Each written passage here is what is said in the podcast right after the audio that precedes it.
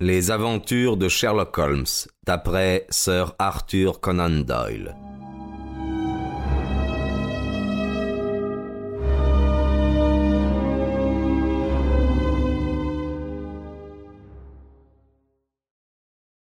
Êtes-vous anglais lui demandai-je. Et en admettant que je sois anglais répondit-il avec un grognement de mauvais augure. Puis-je vous demander votre nom? Non. J'étais dans une situation ridicule, mais les moyens les plus directs sont souvent les meilleurs. Où est Lady France Carfax? questionnai-je. Il me regarda avec stupéfaction. Que lui avez-vous fait? Pourquoi l'avez-vous poursuivi? J'insiste pour que vous me répondiez. L'homme poussa un rugissement de colère et me sauta dessus comme un tigre. Je n'étais pas un mauvais lutteur, mais il avait une poigne de fer et la fureur d'un démon. Il m'avait pris à la gorge, et j'allais m'évanouir quand un ouvrier français mal rasé, en blouse bleue, sortit d'un cabaret avec un gourdin à la main et asséna à mon agresseur un coup violent sur l'avant-bras. Il lâcha prise. Il demeura quelque temps écumant de rage et, visiblement, il se demandait s'il n'allait pas se jeter à nouveau sur moi, quand en ricanant, il me planta là pour pénétrer dans la villa d'où je sortais. Je me retournai pour remercier mon sauveur, qui était resté à côté de moi sur la chaussée. Eh bien, Watson, me dit-il, vous avez fait un beau gâchis. Je crois que vous n'avez rien de mieux à faire que de rentrer avec moi à Londres par l'express de nuit.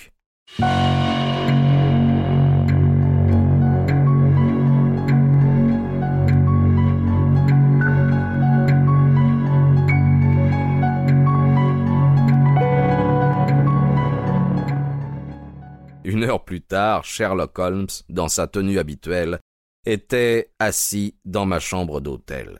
Il me fournit l'explication de sa présence aussi imprévue qu'opportune. Elle était la simplicité elle-même. Il avait trouvé le moyen de s'absenter de Londres et il avait décidé de me devancer à ma prochaine destination. Déguisé en ouvrier, il s'était installé au cabaret en m'attendant. Et vous avez mené une enquête singulièrement consistante, mon cher Watson, me dit-il. Je ne vois pas quelle gaffe vous avez oublié. Vos démarches se résument à ceci. Vous avez alerté tout le monde et vous n'avez rien découvert.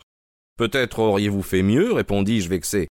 Bien, il n'y a pas de peut-être, j'ai fait mieux. Voici l'honorable Philippe Green, qui est un compatriote et qui habite dans le même hôtel que vous. C'est de lui que j'attends le point de départ d'une meilleure enquête. Sur un plateau, une carte nous avait été présentée. Elle fut suivie de l'apparition du même individu barbu qui m'avait malmené dans la rue. Il sursauta quand il m'aperçut. Qu'est-ce à dire, monsieur Holmes? s'enquit-il. J'ai reçu votre billet, je suis venu. Mais en quoi l'affaire concerne-t-elle ce monsieur? Je vous présente mon vieil ami et associé, le docteur Watson, qui nous apporte son concours dans cette affaire. L'inconnu me tendit une main énorme, allait, et prononça quelques mots d'excuse. J'espère que je ne vous ai pas blessé. Quand vous m'avez accusé de lui avoir fait du mal, j'ai vu rouge, vraiment. En ce moment, je ne suis pas maître de moi. Mes nerfs sont comme des piles électriques, mais je n'y puis rien. Ce que je voudrais savoir, tout d'abord, monsieur Holmes, c'est comment vous avez pu apprendre mon existence.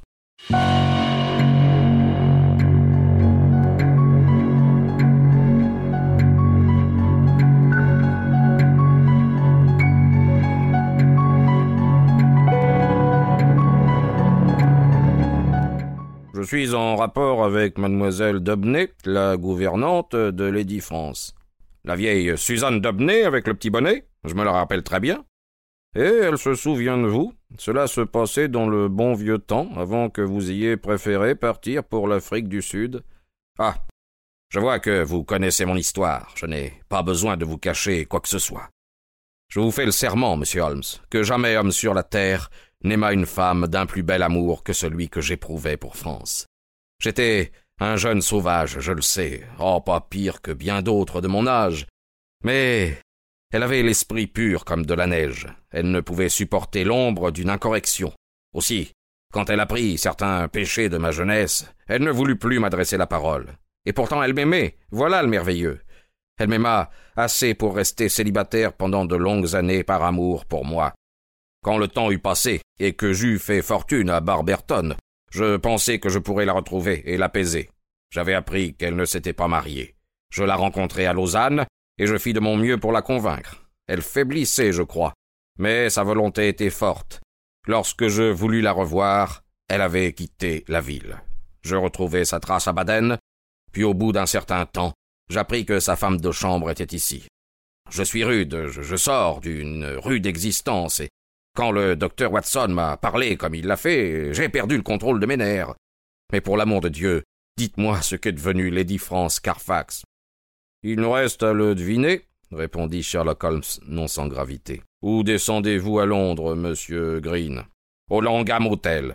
Alors puis-je vous recommander de rentrer à Londres et de vous tenir prêt à toute éventualité? Je ne désire nullement encourager de faux espoirs, mais vous pouvez être sûr que tout ce qui peut être fait le sera pour Lady France. Maintenant je ne peux rien dire de plus. Bien, je vous laisse cette carte pour que vous restiez en contact avec nous. Watson, si vous voulez faire vos valises, je vais câbler à madame Hudson pour qu'elle mette les petits plats dans les grands en l'honneur de deux voyageurs affamés qui arriveront demain matin à 7h30.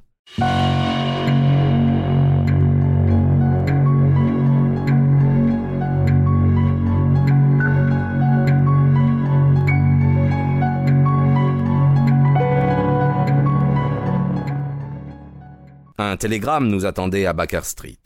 Holmes, après l'avoir lu, me le remit. Il portait ces trois mots dentelé ou déchiqueté. Le télégramme venait de Baden. De quoi s'agit-il? De l'essentiel, répondit Holmes. Vous vous rappelez peut-être ma question, qui avait un air d'inconvenance quant à l'oreille gauche du clergyman missionnaire. Vous n'y avez pas répondu. J'avais quitté Baden, je ne pouvais donc pas me renseigner. Très juste. C'est pour cette raison que je posais la même question au directeur de l'Anglisher Off, dont voici la réponse. Qu'indique-t-elle? Bien, elle indique, mon cher Watson, que nous avons affaire avec un gaillard particulièrement astucieux et dangereux. Le révérend docteur Schlesinger, missionnaire en Amérique du Sud, est tout simplement Holly Peters, l'un des bandits les moins scrupuleux qu'ait jamais engendré l'Australie. Et pour un pays jeune, l'Australie a déjà accouché de types parfaitement évolués. Sa spécialité consiste à séduire les dames seules, en pinçant la fibre religieuse, et sa prétendue épouse, une Anglaise du nom de Fraser, et sa digne complice. La tactique utilisée m'a fait penser à lui, et cette particularité physique, car il a été vilainement mordu dans une bagarre de bouge à Adélaïde en 89, a confirmé mes soupçons. Cette pauvre Lady France est entre les mains d'un couple infernal qui ne reculera devant rien, Watson. Sa mort est une hypothèse très vraisemblable, si elle n'est pas morte, elle se trouve certainement si bien recluse qu'il lui est impossible d'écrire soit à mademoiselle Dobney, soit à ses autres amis. Il se peut qu'elle ne soit jamais arrivée à Londres ou qu'elle ait traversé la ville. Mais d'une part, il n'est pas facile de jouer des tours à la police continentale quand on est étranger, et d'autre part, ces coquins savent bien que Londres est le meilleur endroit pour enfermer quelqu'un. Tous mes instincts me disent qu'elle se trouve dans Londres. Mais comme nous n'avons jusqu'ici aucun moyen de préciser l'endroit, nous n'avons rien de mieux à faire que dîner et nous armer de patience. Dans la soirée, j'irai faire un tour et dire un mot à l'ami Lestrade à Scotland Yard.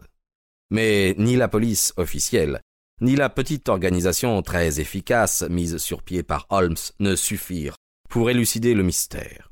Parmi les millions de Londoniens les trois personnes que nous cherchions étaient aussi invisibles que si elles n'avaient jamais existé.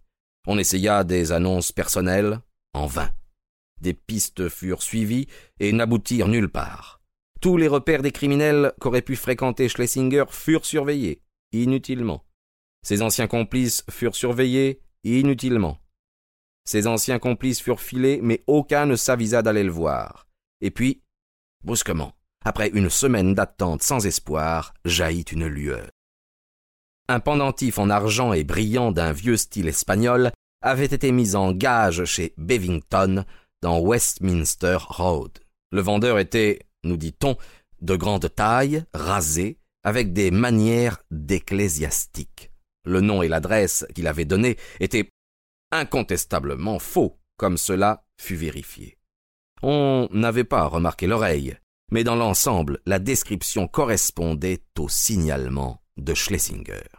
À trois reprises, notre ami barbu du Langham vint nous voir pour avoir des nouvelles.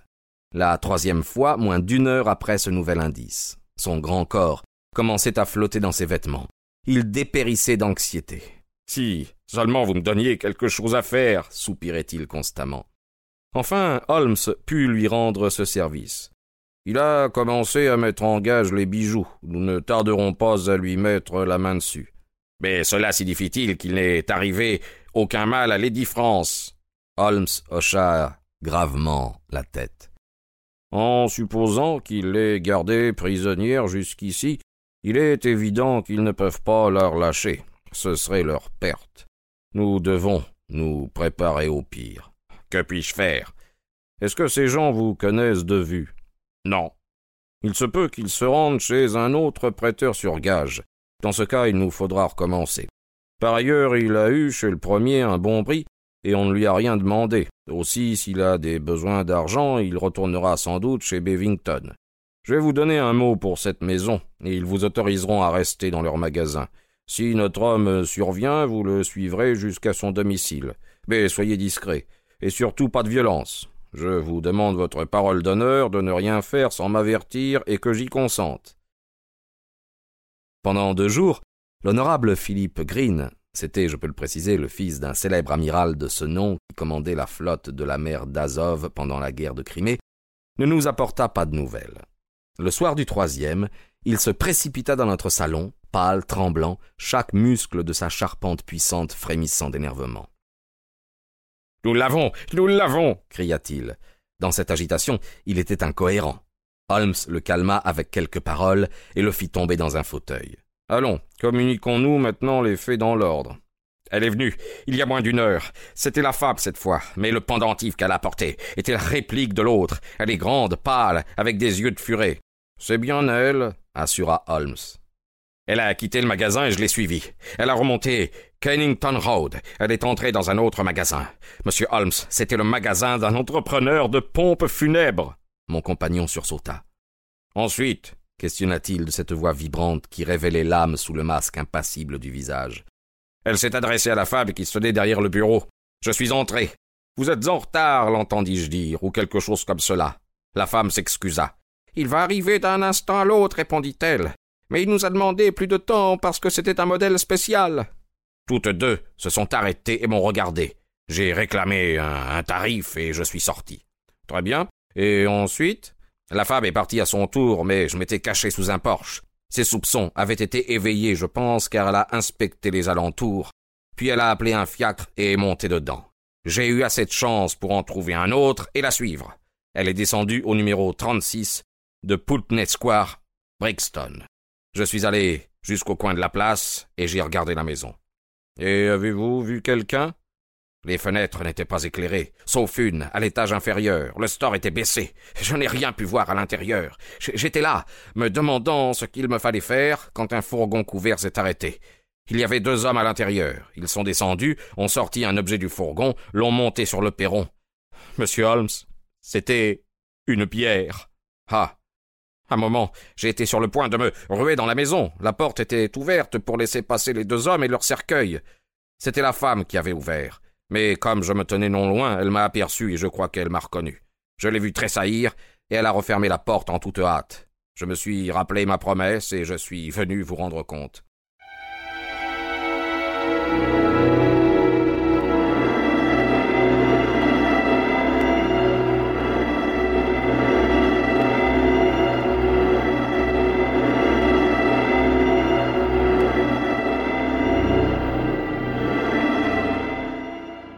Bien, vous avez fait de l'excellent travail, dit Holmes en griffonnant quelques mots sur une demi-feuille de papier.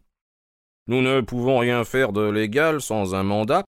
Vous servirez donc bien notre cause en portant cette note aux autorités et en obtenant le mandat en question. Des difficultés peuvent surgir, mais je pense que la vente des bijoux devrait suffire. L'estrade pourvoira aux détails. Mais dans l'intervalle, ils peuvent la tuer. Que signifie cette bière? Et pour qui a-t-elle été amenée sinon pour elle? Nous ferons tout ce qui peut être fait, monsieur Green. Nous ne perdrons pas un moment. Reposez-vous sur nous. Maintenant, Watson, ajouta-t-il quand notre client descendit l'escalier quatre à quatre, Il va mettre en branle les forces régulières. Nous sommes comme d'habitude des irréguliers et nous exécuterons notre propre plan d'action. La situation me paraît si désespérée qu'elle justifie les mesures les plus extrêmes. Il n'y a pas un instant à perdre pour arriver à Poultnessoir. Tandis que notre fiacre trottait rapidement le long de la maison du Parlement et franchissait le pont de Westminster, il entreprit de reconstruire l'enchaînement des faits. Nos bandits ont enrôlé cette malheureuse jusqu'à Londres, après l'avoir amenée à se défaire de sa dévouée femme de chambre. Si elle a écrit, ses lettres ont été interceptées. Par l'intermédiaire d'un complice, ils ont loué une maison meublée. Une fois rendus là, ils ont fait de Lady France leur prisonnière, et ils sont entrés en possession des bijoux de valeur qui étaient leur objectif depuis le début. Ils ont déjà commencé à en vendre une partie, et ils se croient en sécurité puisqu'ils n'ont aucune raison de penser que quelqu'un s'intéresse au sort de la dame. S'ils la relâchent, elle les dénoncera. Donc il ne faut pas qu'elle retrouve la liberté. Comme ils ne peuvent pas la maintenir sous clé indéfiniment, il ne leur reste qu'une solution, la tuer. Ah oui, c'est très clair. Mais suivons un autre raisonnement. Quand on suit deux raisonnements distincts, Watson, on finit toujours par trouver un point d'intersection où se situe approximativement la vérité. Nous commencerons cette fois non par la dame, mais par le cercueil, et nous raisonnerons à reculons. Cet épisode prouve, je le crains, que la malheureuse est morte. Il indique également un enterrement orthodoxe accompagné d'un certificat médical et de papiers officiels. S'ils avaient assassiné Lady France, ils l'auraient enterré dans un trou du jardin. Mais ici tout est régulier, public. Pourquoi? Sûrement parce qu'ils l'ont fait mourir d'une manière qui a trompé le médecin en lui donnant les apparences d'une mort naturelle, peut-être par du poison. Et cependant, il est bien étrange qu'ils aient laissé un médecin s'approcher d'elle, à moins qu'il ne s'agisse d'un complice, ce qui est une supposition à peine croyable. N'aurait-il pas pu établir un, un faux certificat médical? C'est bien dangereux, Watson, très dangereux, non, je ne les vois pas comme étant cela.